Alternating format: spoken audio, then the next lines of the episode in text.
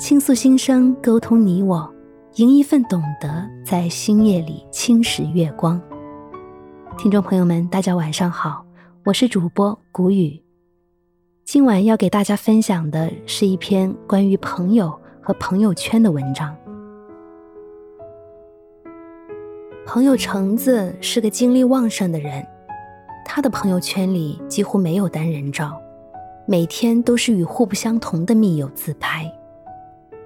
他确实像是生来就具有调动气氛的天赋，无论是一起唱歌还是聚餐，他总能迅速暖场，中途还能救冷场于无形。在这个并不能算是一线的城市，凡是有大型活动，必活跃着他的身影。他的朋友圈俨然已经成为某个都市报的活动板块，实时播报着这个城市的各种动态。每每将他的朋友圈一一扫过，我都会产生一种不配和他在同一个城市的自惭形秽。朋友阿东截然不同，他少言寡语，不爱热闹，不议是非，平日里一副形单影只的孤单模样。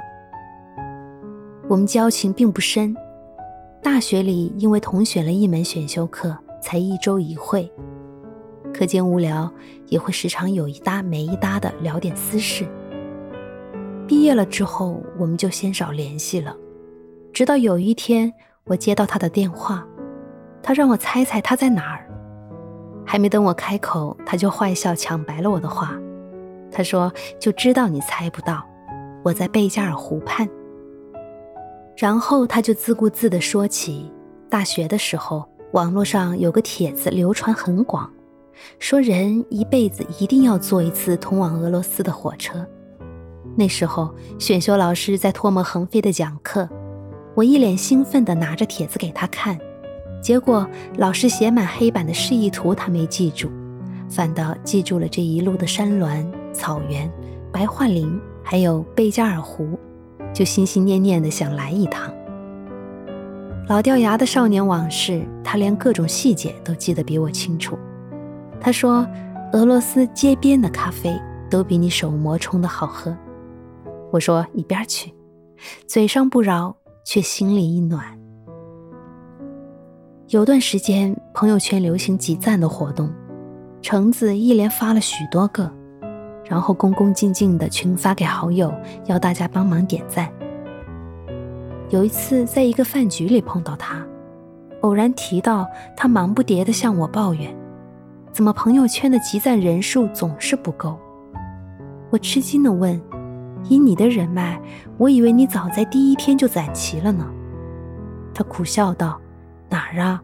每次集赞我都群发了两三遍，最后都不好意思再发了，可还是没攒够。”倒是阿东偶尔发来的求点赞、求转发，等我点开的时候，下面早已有了他的留言。谢谢各位朋友帮忙，我的赞已经够啦。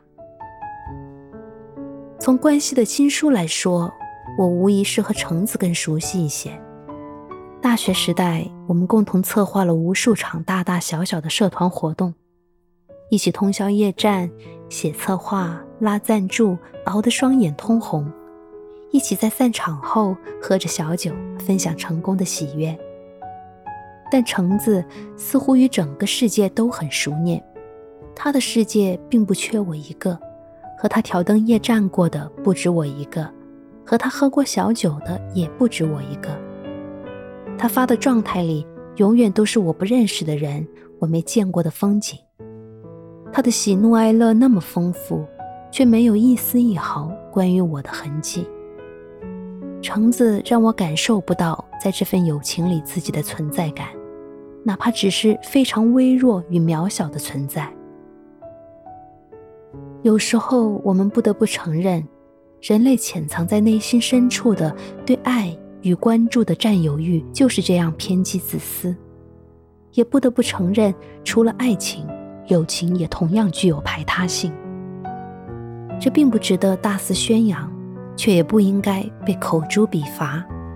顶多算是上帝造人时不小心做下的恶作剧。我们都希望自己成为别人的唯一，如果不能，就希望自己至少要比别人特别一点。